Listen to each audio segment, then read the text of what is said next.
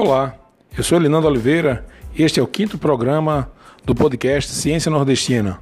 Hoje continuaremos a discussão sobre a crise que se instalou sobre as universidades públicas brasileiras.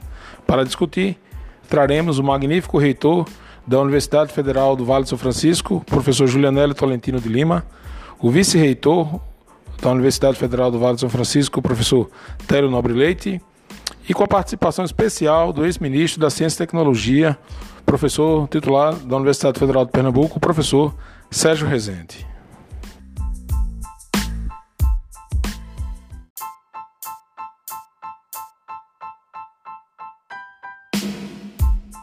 Professor Elinando, é uma satisfação estar participando aqui do programa Ciência Nordestina e falar da Univasf é ainda mais importante porque temos um dos maiores exemplos do processo de interiorização do ensino público superior no Nordeste brasileiro e como uma universidade que vem dando grandes resultados quando nós tra tratamos do ensino, da pesquisa, da extensão, que, que vieram para alavancar o desenvolvimento dessa região e proporcionar a realização de sonhos de milhares de jovens que estavam aqui no interior, ávidos por entrar em uma universidade, por cursar um mestrado, agora até um doutorado, e essa universidade veio exatamente com esse compromisso, com o compromisso de realizar esse desejo de uma grande parte dos jovens que estavam lá fora. E hoje nós temos uma Univasf que de fato já é uma referência no ensino superior de qualidade, porque vem proporcionando exatamente a formação de profissionais nas mais diversas áreas do conhecimento e que tem alimentado né, um processo que eu gosto de chamar de ciclo virtuoso, né, proporcionando exatamente a formação desses profissionais que, por sua vez, têm contribuído para a melhoria da qualidade de vida das pessoas que estão no nosso entorno e não é um entorno geográfico pequeno, é uma região bastante ampla, né, unindo três estados da federação, Pernambuco, Bahia e Piauí, com sete unidades presenciais, mais de 45 polos de educação à distância, com mais de 35 cursos de graduação, inúmeros programas de pós-graduação, entre eles especializações, mestrados acadêmicos e profissionais, doutorados, que têm exatamente contribuído para que o Nordeste brasileiro se acentue ainda mais como é, um, uma região né, que tem, né, apesar da carência, um grande potencial para se desenvolver e tem dado, sim, uma grande contribuição para uma melhor qualidade de vida de todo o povo nordestino. Então a Univasf tem contribuído sim para que é, nós tenhamos ainda mais qualidade de vida e como uma instituição de referência em ensino superior de grande qualidade aqui no interior do Nordeste.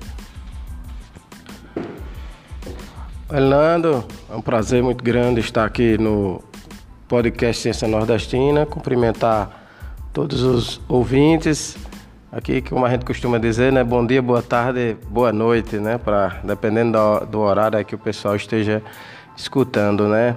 A Univasf completa este ano, agora no mês de outubro, 15 anos de funcionamento acadêmico. Né? Ela vem inicialmente com uma proposta de trazer, é, permitir o acesso à educação superior pública federal é, para aqueles, né, aqui no interior do Nordeste, para aquela região aqui do sertão aqui de Pernambuco, Piauí e, do, e da Bahia. E mais só que graduação é muito pouco para esse, esse sertão, né? É, a gente não concorda muito com aquela lógica de que a gente deva massificar a graduação, mas após graduação ela deve ficar em centros elitizados. Então a gente é, que veio aqui do primeiro concurso sempre acreditou que a gente podia compatibilizar é, essa proposta de democratização do acesso ao ensino superior, de interiorizar, mas também não só interiorizar a formação a nível de graduação, mas também é, com pós-graduação, com pesquisa aqui de ponta, que é o que a gente tem visto nos últimos é, 15 anos. Então a Univasso ela tem um papel estratégico aqui na, na região, seja na área de tecnologia, na área de saúde, ciências agrárias, ciências humanas, formação de professores.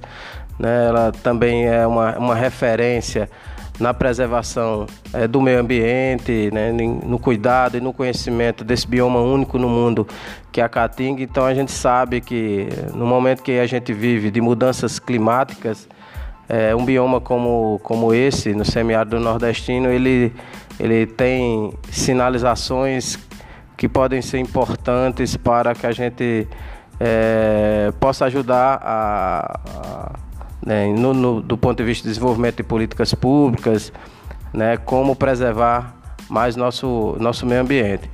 E eu acho que a, a, a universidade, é, quando ela chega, né, ela tem um poder transformador imenso, né, porque é, são é, é, um conjunto de, de, pesquisadores que vêm com mais das mais diversas formações e ela abre uma porta que a gente tenta de alguma forma é, planejar e, é, é, é, o que eles vão encontrar, mas as descobertas aqui são extraordinárias. Então eu fico muito feliz assim de, de, ter estado aqui desde o início e ter acompanhado todo esse, esse desenvolvimento. Né? E a Univasse hoje ela já se destaca. Né? Só dando alguns, alguns números, né? É, em termos de graduação presencial, hoje nós temos 30 cursos de graduação presencial. É, aqui na cidade de Petrolina, Juazeiro, São Raimundo Nonato no Piauí, Paulo Afonso, Senhor do Bonfim e agora iniciando esse ano em Salgueiro, é, aqui no Sertão Central Pernambucano. É, também no, do ponto de vista da educação à distância, Elinanda, a gente consegue é, acessar mais de 40 cidades desse, desse interior é, nordestino. Então, com cinco cursos de graduação, além de especializações. É, a nível de mestrado, a gente já tem é, 17 mestrados funcionando, seja os acadêmicos, seja profissionais, e iniciando esse, do, esse ano 2019 com quatro doutorados. Né? Então, isso demonstra toda a capacidade que essa instituição tem em promover é, o ensino superior de qualidade, mostrando aquilo que eu falei no início, que é possível compatibilizar né, uma, uma interiorização de uma universidade como também que essa interiorização, num processo contínuo de expansão, consiga formar com qualidade, tanto a nível da graduação como da pós-graduação. Bom, é, eu tive a oportunidade, eu tive a honra, na verdade, de trabalhar com vocês no período de 2012 a 2016. Então, na primeira gestão do Julianelli Télio, eu fui o pró-reitor de pesquisa e gostaria de dar aqui meu testemunho sobre a importância e o potencial que essa região tem para desenvolver pesquisa e, e pós-graduação. Na, na, gestão primeira do Juliano Télio, nós é, desenvolvemos uma estratégia de muitos editais que foram é, oferecidos à comunidade e também de cotas cotas de bolsas de iniciação científica, contrapartida dos, é, é, dos PROAPs para as pós-graduações e também de editais de integração entre os campi afastado e, e a sete. E o que ficou de tudo isso foi de que o sertanejo, por ser tão forte, ele também tem muita sede por conhecimento. Existe, existia no passado a figura do pau de arara que levava os nordestinos para o sudeste do Brasil, porém, em termos de educação, sempre existiu um outro tipo de translado que não era é, é, necessariamente é, relevante e levado em consideração pela população, que era a migração dos jovens que precisavam ir para o litoral estudar. Então, os jovens saíam do interior do Nordeste, iam para Recife, Salvador, Fortaleza, Aracaju, porém, eles não poderiam continuar com seus pais na sua região.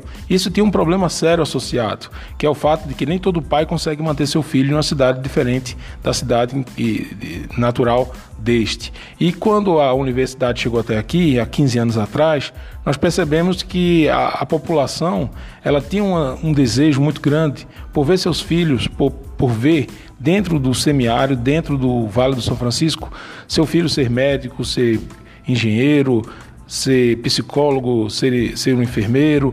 E esse desejo foi crescendo à medida que o tempo passa e nós vimos que essa, esse, essa ansiedade foi também de ter formações de mestres e doutores e no seu papel a universidade ela conseguiu sair desde a formação da graduação e chegar ao doutorado nesses, nesses 15 anos. E eu vejo que uma universidade que verdadeiramente associa ensino, pesquisa e extensão, como essa gestão fez desde o 2012 até esse ponto em que vocês estão concluindo a segunda gestão, ela alimentou sonhos nos, nos, nordestinos. Ela permitiu com que as pessoas acreditassem ser possível ter uma completeza de formação que o nordestino, que o sertanejo poderia estudar desde o ensino básico até o doutorado, sem precisar sair de sua casa e principalmente focando na solução dos problemas do sertão. Essa responsabilidade social, a começar pelo amor com que as pessoas mostram pelo Rio São Francisco, é uma coisa muito característica dessa região. E nós todos aqui nessa mesa, por exemplo, que não somos naturais aqui da região, percebemos claramente o quanto que o, o, sertanejo ele deseja ver a sua região crescer, prosperar. Eu acho que nessa gestão de vocês que veio desde 2012 até aqui, eu acho que esse sonho foi muito bem alimentado. Queria ouvir um pouco de vocês sobre, sobre esse, esse aspecto. Exatamente, professor Alinando. É, quando você toca né, nessa questão de fomento né, às atividades de pesquisa de pós-graduação, e tu, tudo que foi feito para que nós pudéssemos avançar ainda mais, né, oferecendo mais oportunidades para o ingresso dessas pessoas que estavam lá fora, ou daqueles profissionais que tinham interesse em se qualificar ainda mais através de, do ingresso num programa de pós-graduação.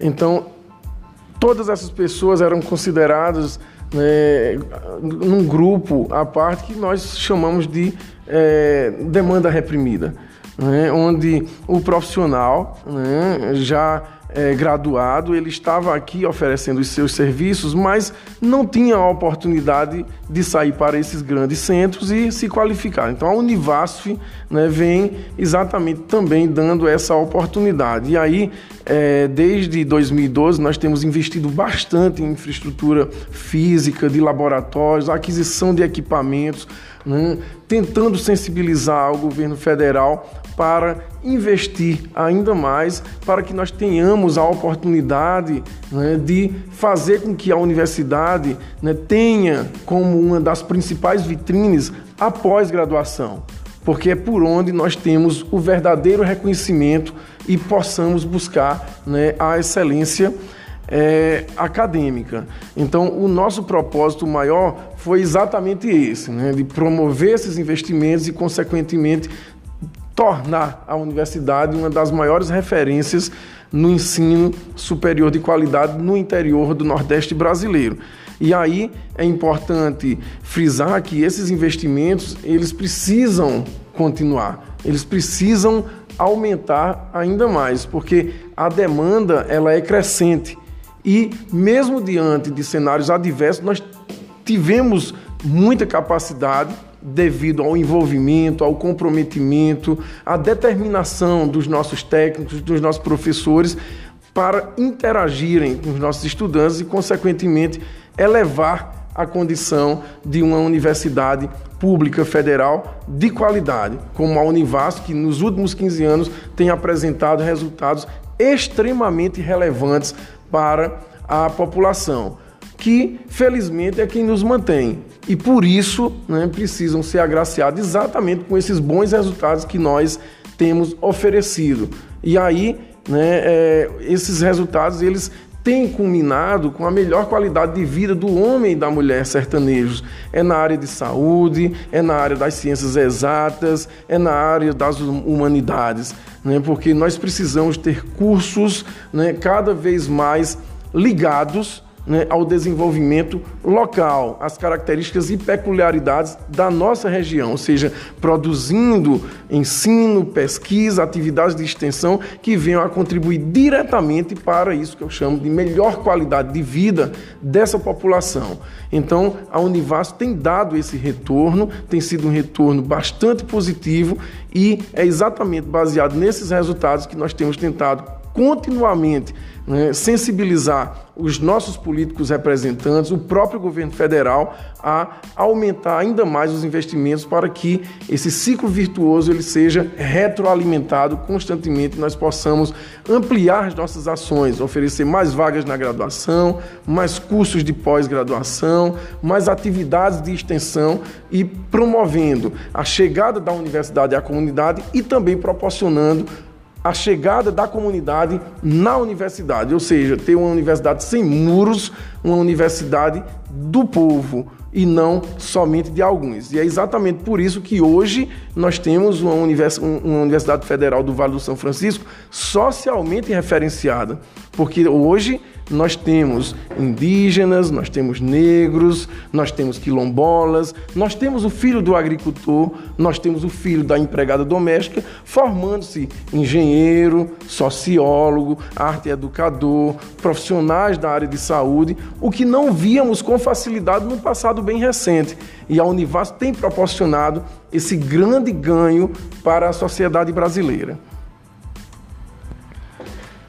Bom, é importante destacar é, é, sempre essa, essa vocação que a universidade sempre teve aqui desde 2004 ao seu a ser uma, uma instituição para promover o desenvolvimento da região. E quando a gente fala desenvolvimento, a gente está falando do, do, da maneira mais ampla dessa palavra, desenvolvimento social, econômico, cultural, etc. Né? Então, a gente sempre buscou ver essa instituição como uma, eh, um instrumento de execução de políticas públicas para, para esse desenvolvimento, para o combate às desigualdades sociais, regionais existentes no nosso, nosso país. Queria dar um, só uma, uma, uma informação aqui de uma ação que eu acho extremamente relevante para mostrar esse aspecto que essa universidade aqui é para, é para o povo, é a universidade do povo.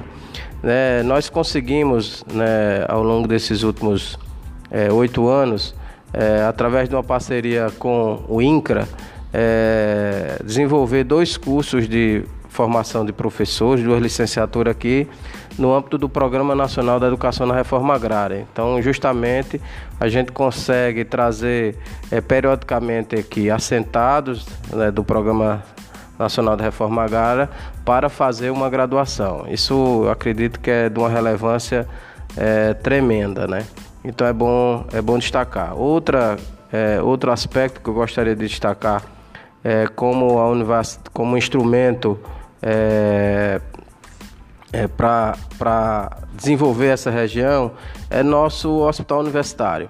Né? Ela, a universidade ela incorpora a partir de 2013 um hospital municipal e hoje ele é um hospital de referência é, nacional. Então, não só preocupado como da questão da assistência à saúde, né, que a gente tem desenvolvido isso muito bem, apesar da complexidade que é a, que é a localização, né, é uma rede é, que envolve municípios tanto da, da Bahia como de Pernambuco, né, mais de 200 ou mais de 2 milhões de pessoas aqui que tem que ser atendidas, mas a gente consegue é, dar essa assistência à é, saúde com qualidade, né? Os, os, indicadores aí de avaliação do atendimento é, do hospital, eles reforçam isso.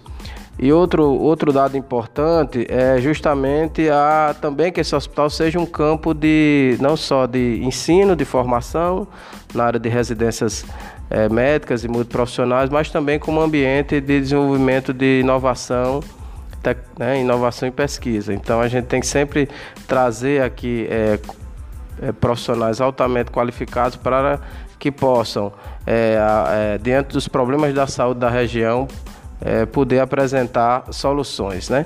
E outro aspecto que eu gostaria de destacar, que estar tá no interior do Nordeste não significa estar desintegrado, desconectado com os grandes centros nacionais e internacionais. Eu acho que o número de parcerias que nós temos desenvolvido né, demonstram justamente que, aproveitando esse aspecto hoje é, que o mundo nos traz, que é da tecnologia da informação, poder estar sempre é, integrado e conectado com os grandes centros é, nacionais e internacionais. Parcerias estão sendo desenvolvidas, é, dando visibilidade à nossa instituição. Isso eu, eu reputo como muito importante, porque às vezes a gente fica com aquela visão estereotipada que o sertão nordestino a gente tem que dar pouca coisa, não. Ele merece tudo, merece o que tiver de melhor.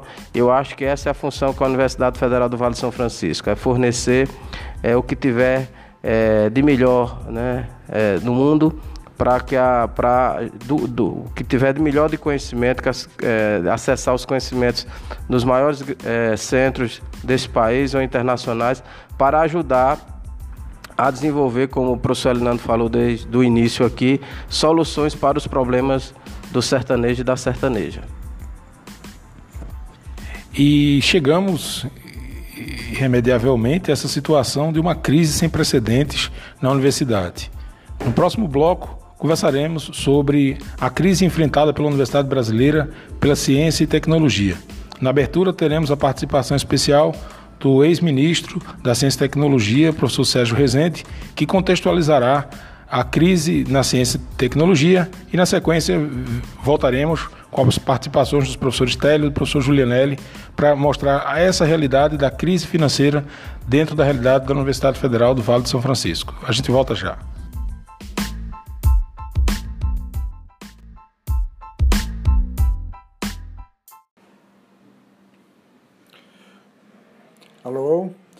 Eu sou Sérgio Rezende, sou professor de Física da Universidade Federal de Pernambuco, professor titular.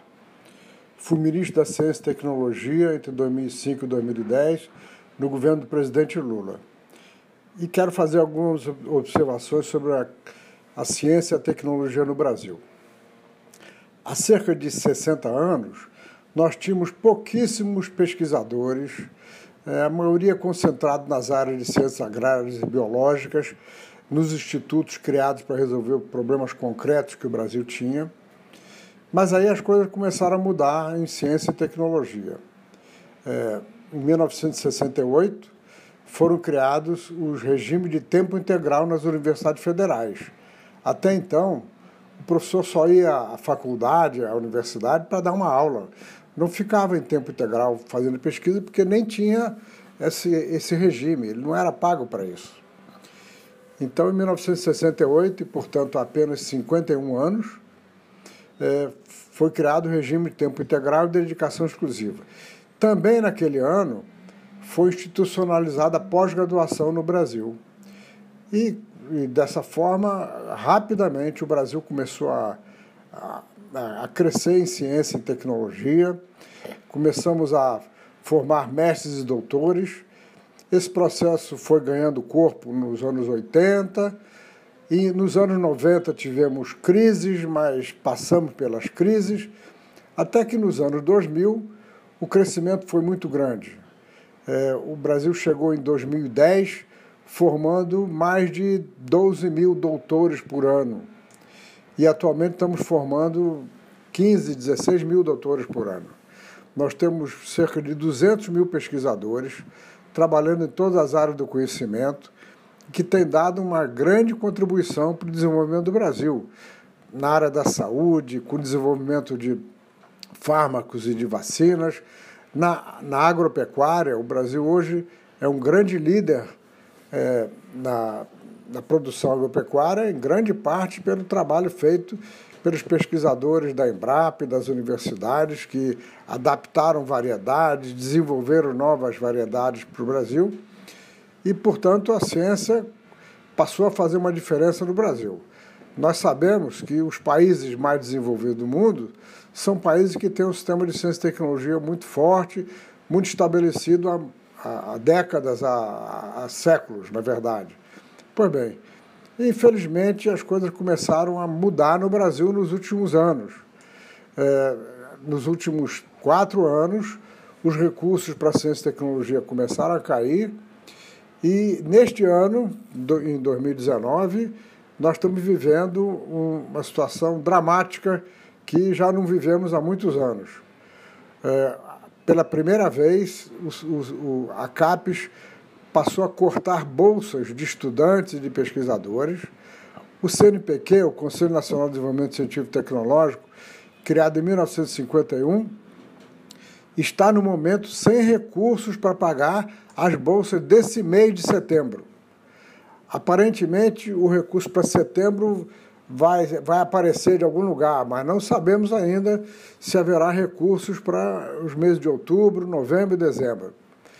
Nós tivemos essa semana a notícia do corte do orçamento da, da, da CAPES para o próximo ano de cerca de 50%. Então, nós estamos vivendo um período muito difícil. A cada semana tem uma notícia ruim é, e a situação é muito preocupante, ela é dramática. Na verdade, a comunidade científica está perplexa com o que está acontecendo, porque não podíamos imaginar uma, um retrocesso tão grande depois do avanço que nós fizemos. Mas não, não é hora de desistir, não. Nós temos, na verdade, que reagir ao que está acontecendo. Eu comentei que o Brasil já passou por épocas muito difíceis em ciência e tecnologia, como foi a metade dos, na metade dos anos 90, e a comunidade reagiu, e nós temos que reagir de, de que maneira? É, como o professor Elinando está fazendo, divulgando os problemas, transmitindo para a sociedade o que, que a ciência tem feito para o Brasil, é, para conseguirmos é, sensibilizar no momento, principalmente os parlamentares. É, tá, está difícil sensibilizar esse governo, porque o governo já demonstrou que é contra a ciência, que é contra a educação. Mas, na verdade, tem um poder maior do que o Poder Executivo, que é exatamente o Congresso Nacional.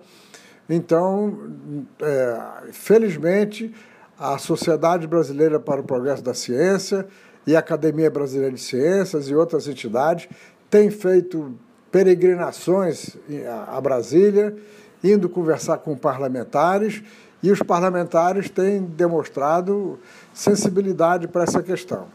Então é muito importante que a comunidade não desista é preciso, como eu disse, reagir, participar de abaixo-assinados, subscrever manifestos, fazer manifestações, divulgar para a sociedade o quanto que a ciência é importante para o Brasil. Nós não vamos desistir do Brasil, não vamos perder as esperanças, nós vamos passar por essa fase, não sabemos ainda quando nem como, mas não tenho dúvida de que nós vamos vencer essa fase muito difícil. Muito obrigado pela atenção de vocês. Retornando à segunda parte do nosso programa, como bem colocado pelo professor Sérgio Rezende, essa crise sem precedentes, de fato, pode é, é, tirar muitas mentes do país e essa é uma coisa que deve ser evitada. Os reflexos dessa crise financeira na universidade são mais fortes do que se imagina. E as formas de combate a essa crise são justamente de resistir e de preservar esse legado tão importante que, como por exemplo a Univasf vem mantendo nos últimos 15 anos de funcionamento, de funcionamento já transformou tantas vidas e já permitiu com que tantos sonhos fossem realizados. Juliana, a sua análise sobre a atual crise que passa a Universidade Federal no Brasil. Professor Linando, na realidade nós já estamos sentindo eh, na prática, no dia a dia, os reflexos hum, exatamente devido ao comportamento do governo federal diante da grande importância e relevância das nossas universidades e não priorizar os investimentos que são necessários para que nós possamos continuar né, executando as atividades das milhares de pesquisas que vêm sendo desenvolvidas nas 63 universidades públicas federais brasileiras. É importante deixar bem claro para os ouvintes que esses investimentos eles precisam ser aumentados, porque o potencial que nossas universidades têm para contribuir para que esses resultados cheguem de fato à população e, consequentemente, à melhoria da sua qualidade de vida, ela é essencial, isso é notório. Né? Mas hoje nós estamos num processo em que tudo isso está sendo literalmente apagado. E nós não podemos deixar, como muito bem colocou o professor Sérgio Rezende, nós precisamos lutar para que, minimamente, as nossas universidades possam continuar né, contribuindo para o desenvolvimento do nosso país. Mas precisamos resistir muito mais para que esses investimentos sejam ampliados. para que nós possamos receber aqui cada vez mais pesquisadores, né, cada vez mais interagirmos com universidades de outras regiões, de outros países, exatamente para fomentar a melhor qualidade da formação dos nossos profissionais nas mais diversas áreas do conhecimento. Sem falar que nós precisamos manter tudo o que foi conquistado nos últimos anos. Então, falar de investimentos é falar exatamente da contínua qualidade das atividades de ensino, de pesquisa e de extensão. Toda, todos os resultados que vêm sendo produzidos, eles merecem né, chegar à população.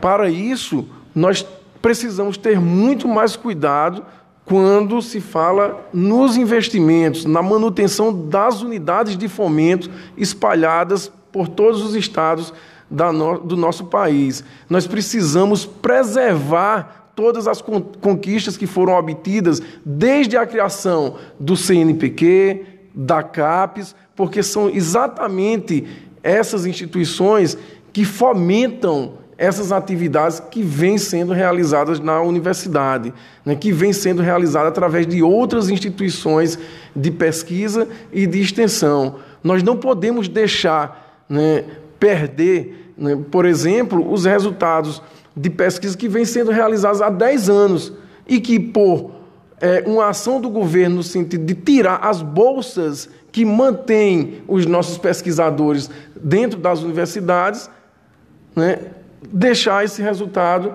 passar em branco. Nós tivemos exemplos recentes né, de profissionais que deixaram os seus empregos para se dedicarem totalmente às atividades de pós-graduação. E agora, por falta de manutenção dessas atividades, como por exemplo, mais recentemente, né, o corte de quase 6 mil bolsas de pós-graduação, nós tivemos esses pesquisadores aí abandonando né, todas essas atividades. Quem é que perde, professor Elinando, professor Télio, caro ouvinte? Toda a sociedade. Esses resultados eles são frutos de muitos investimentos, investimentos vultuosos, mas que ainda estão longe de chegarmos a um ideal. E a sociedade brasileira precisa, porque o Brasil estava caminhando para um nível maior de qualidade de resultados da pesquisa, né? um nível maior de produção de tecnologia para nos equipararmos com grandes centros internacionais que já são referências. É muito bom quando nós chegamos no, fora do Brasil e podemos observar os frutos do que foi investido aqui, das atividades de pesquisa que foram é, executadas aqui no Brasil, como, por exemplo, né, viajar né, na Europa num avião produzido pela Embraer. Isso é fantástico. Né? É observar que o nosso produto está sendo conhecido, reconhecido lá fora. Então, é algo que tem motivado bastante né, a, a, a, academia, né, que tem motivado bastante os pesquisadores a continuarem, né, a se dedicarem cada vez mais, porque esses resultados eles são essenciais para o nosso desenvolvimento e para o nosso reconhecimento como uma grande nação. Então é preciso que o governo se sensibilize e tenha plena clareza de que investir em pesquisa, investir em educação, e aí nós estamos falando da educação superior pública, é algo essencial, está previsto na Constituição e nós não podemos perder essas grandes conquistas. Nós não podemos deixar que o Estado hum, deixe esse dever para trás. Nós precisamos que tenhamos um Estado cada vez mais envolvido e consciente de que a participação é essencial para que a nossa nação ela seja de fato conhecida pelos resultados obtidos a partir do desenvolvimento das atividades de pesquisa nas nossas universidades. E aí é preciso sim resistir, é preciso sim cada vez mostrarmos a nossa força, é preciso sim que a sociedade saiba que nas universidades são é, produzidas também né, pessoas mentes que têm contribuído e que têm muito a contribuir para o desenvolvimento de pessoas que estão fora da universidade, através das suas ações enquanto profissionais nas mais diversas áreas do conhecimento. Bom, é importante destacar que o Brasil ele tem dimensões continentais e se ele quiser é, continuar né, tendo destaque internacional, é preciso que o Estado brasileiro seja o indutor é, de uma série de, de ações e de políticas, e a ciência e tecnologia é uma delas. Então, hoje se fala muito que o Brasil é, lidera é, é um dos gran, uma das grandes potências no agronegócio, mas isso tem que se levar em conta todo um trabalho de pesquisa desenvolvido pela Embrapa. Né? Então, é o Estado brasileiro ajudando né, o agronegócio a se desenvolver, a vender mais. Então, é, a gente pode sempre encarar a interiorização das universidades é, também dentro desse papel estratégico. Né? Quantos talentos é, em décadas anteriores foram desperdiçados de pessoas, como o professor Elinando aqui colocou é, no, no primeiro bloco, que não tinham acesso à educação superior, não podiam, os pais não poderiam é, bancar essas pessoas é, numa grande universidade, universidade no litoral, por exemplo.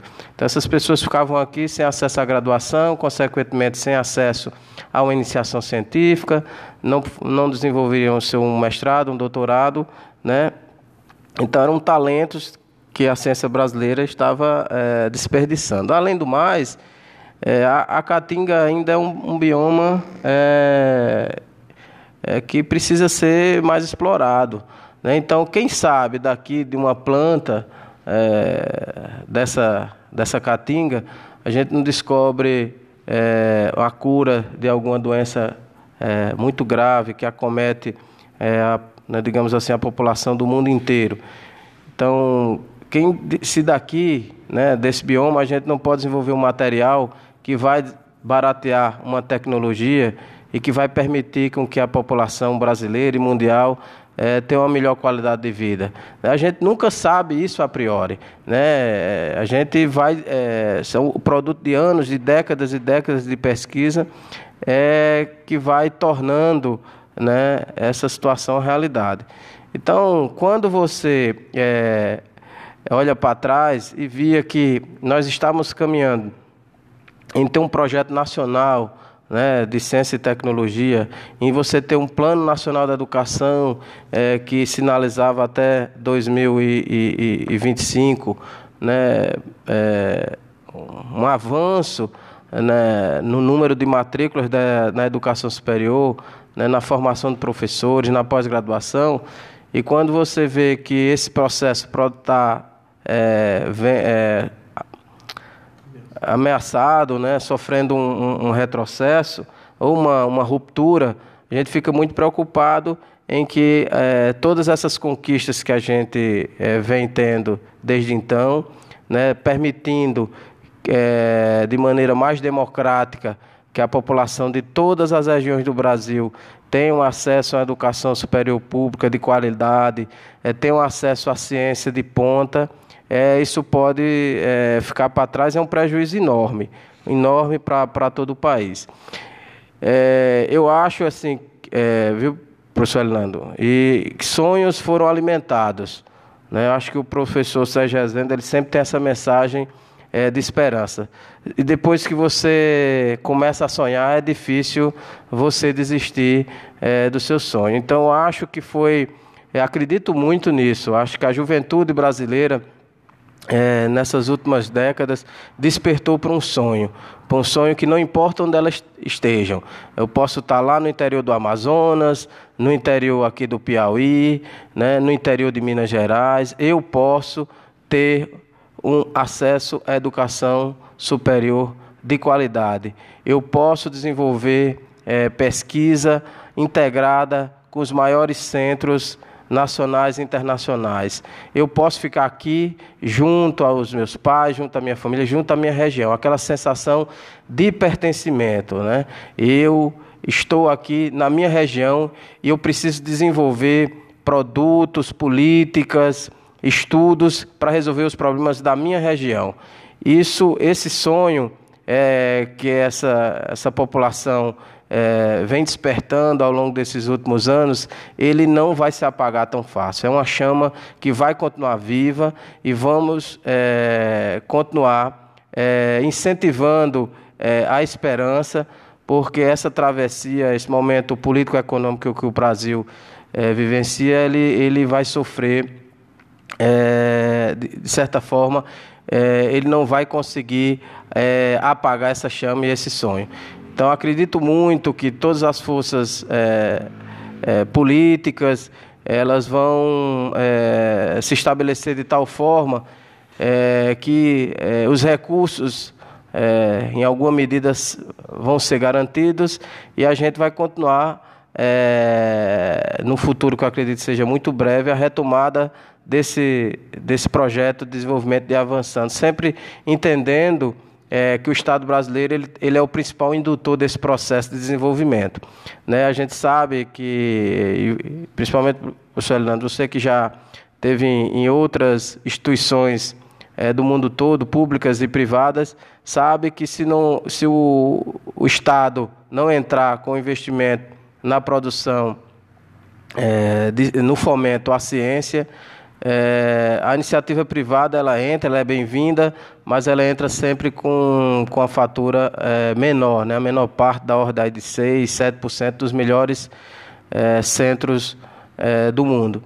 Então, é, é importante que a, toda a população perceba é, isso, se mobilize, é porque se a gente deixar que esse retrocesso ganhe muita força e, de fato, é, órgãos que contribuíram de maneira é, muito importante para o desenvolvimento da ciência nacional, para a formação é, de pesquisadores como a CAPES e o CNPq, a gente é, tem uma sinalização para o próximo ano de um, de um, praticamente de, uma, de um encerramento das suas atividades é algo que nos preocupa. Então, acho que a, toda a sociedade brasileira, que a sociedade é, do interior do Nordeste, onde a universidade está tá situada, ela tem que se mobilizar e garantir no Congresso Nacional né, o, os recursos necessários para que a gente continue fomentando o desenvolvimento da ciência nesse país, em qualquer lugar, não só em,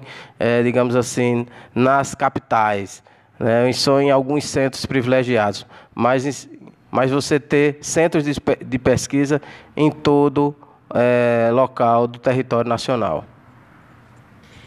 É, esse comentário que o Télio fez é extremamente importante. É, vale ressaltar que até nas universidades privadas americanas, o financiamento primário do governo, do governo federal, seja a partir das Forças Armadas, mas primariamente do governo federal se esse discurso, essa narrativa que hoje em dia predomina no Brasil do, libera, do liberalismo financeiro, do liberalismo econômico prevalece, é necessário termos muita atenção de não, uma de não ocorrer uma associação direta entre liberalismo e entreguismo, porque tecnologia não se compra. Tecnologia é o pagamento da, das bolsas de quem desenvolveu aquela tecnologia. Então, se o Brasil acha que pode comprar a solução a partir da pesquisa feita pelos outros, na verdade, quando a gente paga por um celular mais caro, por um lançamento, na realidade você está pagando o financiamento das pesquisas de quem desenvolveu aquele celular. Então, na realidade, o povo brasileiro está se escravizando ao se submeter a pagar pelo desenvolvimento tecnológico de outras nações, quando na realidade nós temos pesquisadores que têm condição, toda a condição de desenvolver pesquisa. Cortar em economia não é cortar em educação, não é economizar. Cortar em educação é podar o futuro de todos os jovens que poderiam estar desenvolvendo ciência e tecnologia na sua cidade, na sua região. O Brasil tem condição de ser grande, basta os brasileiros acreditarem.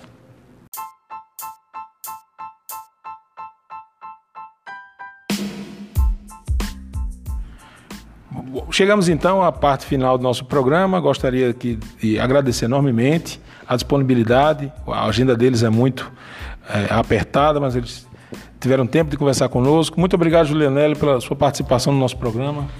Nós quem agradecemos, professor Elinando, e é, aproveitando esse finalzinho exatamente para é, convidar né, toda a população, né, especialmente as pessoas que estão no entorno das nossas universidades, para conhecer né, é, melhor né, as nossas atividades, para interagir conosco e, consequentemente, nos ajudar a defender esse patrimônio tão importante para o nosso país, tão importante para o povo brasileiro é muito é, interessante observar né, a pujança que nossas universidades têm em relação ao compromisso né, em contribuir para a melhor qualidade de vida de cada um cidadão brasileiro. É muito importante ver né, que como reflexo da atuação dos nossos estudantes, juntamente com nossos professores e técnicos,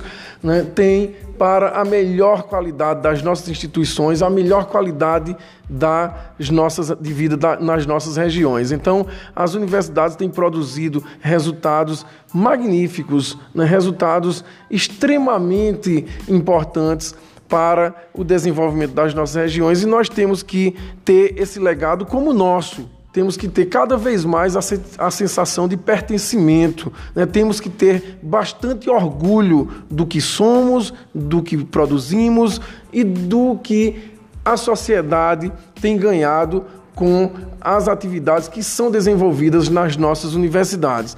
Portanto, vamos resistir, vamos lutar cada vez mais para que tenhamos ainda mais investimentos, para que tenhamos um olhar diferenciado por parte do governo federal, que tenha a responsabilidade, sim, de fomentar as nossas atividades na graduação, na pesquisa, na pós-graduação e também na extensão. O povo brasileiro precisa e nós, professores, técnicos, estudantes, estamos sempre atentos para fazer com que o investimento que aqui chega ele possa dar o melhor resultado para que a população né, tenha dias melhores, para que nós tenhamos uma melhor qualidade de vida, não somente aqui no interior do Brasil, mas em todas as regiões e de tal forma possamos ser reconhecidos como uma nação que desenvolve sim né, pesquisa, que produz sim resultados que são altamente relevantes para todo o mundo, para que tenhamos uma nação cada vez mais reconhecida como uma nação que tem um povo que vive com qualidade. E essa qualidade é muito dependente das atividades que são realizadas nas nossas universidades. Bom, eu queria agradecer ao professor Elinando pelo convite participar foi muito, muito bom aqui junto com o meu colega de reitoria, o professor Julianelli. É, acredito que a defesa da Universidade Pública Federal, inclusive como uma, uma, uma instituição estratégica para o desenvolvimento da ciência no país, ela aproveite nesse momento em que, esse momento de crise, é, para né, estar em todos os meios, de todas as plataformas de comunicação possível. Eu agradeço enormemente o espaço que o professor Elinando é, deu aqui no, no podcast para que a gente possa estar tá falando um pouco da nossa Universidade Federal.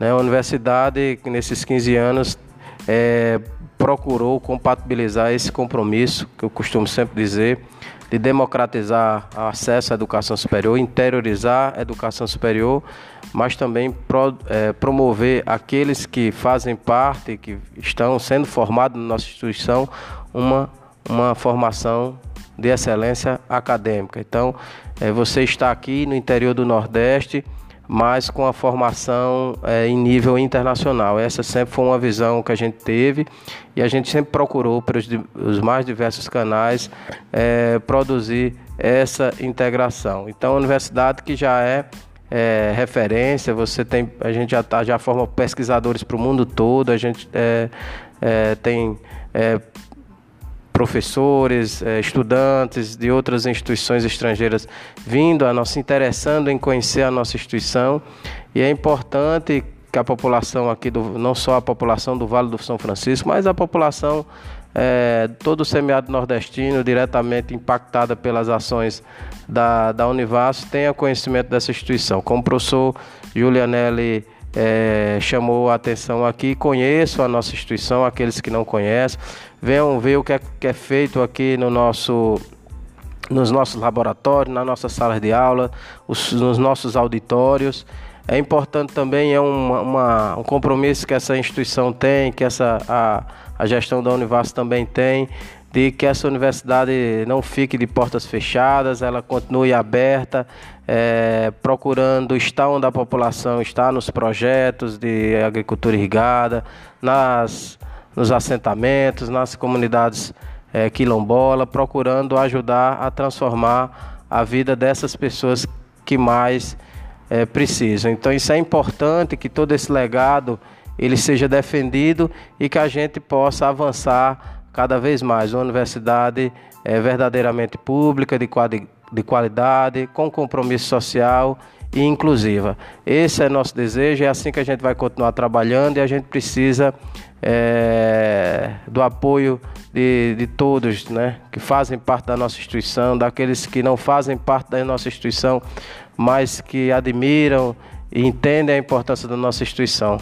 A gente precisa. É, o próximo ano promete ser um ano muito difícil também do ponto de vista é, orçamentário, não só para a ciência brasileira, para a CAPES, para o CNPq, mas para as universidades federais. A gente vai precisar de muita mobilização e muito diálogo né, para que é, o Estado brasileiro é, garanta as condições mínimas para a gente continuar é, funcionando e, e formando é, com qualidade. Então, muito obrigado pela oportunidade fico sempre à disposição é, para contribuir no, naquilo que julgarem que eu possa contribuir. É isso. Companheiros, muito obrigado mais uma vez. A palavra de ordem é resistir e lutar pela universidade pública gratuita de qualidade, hoje e sempre.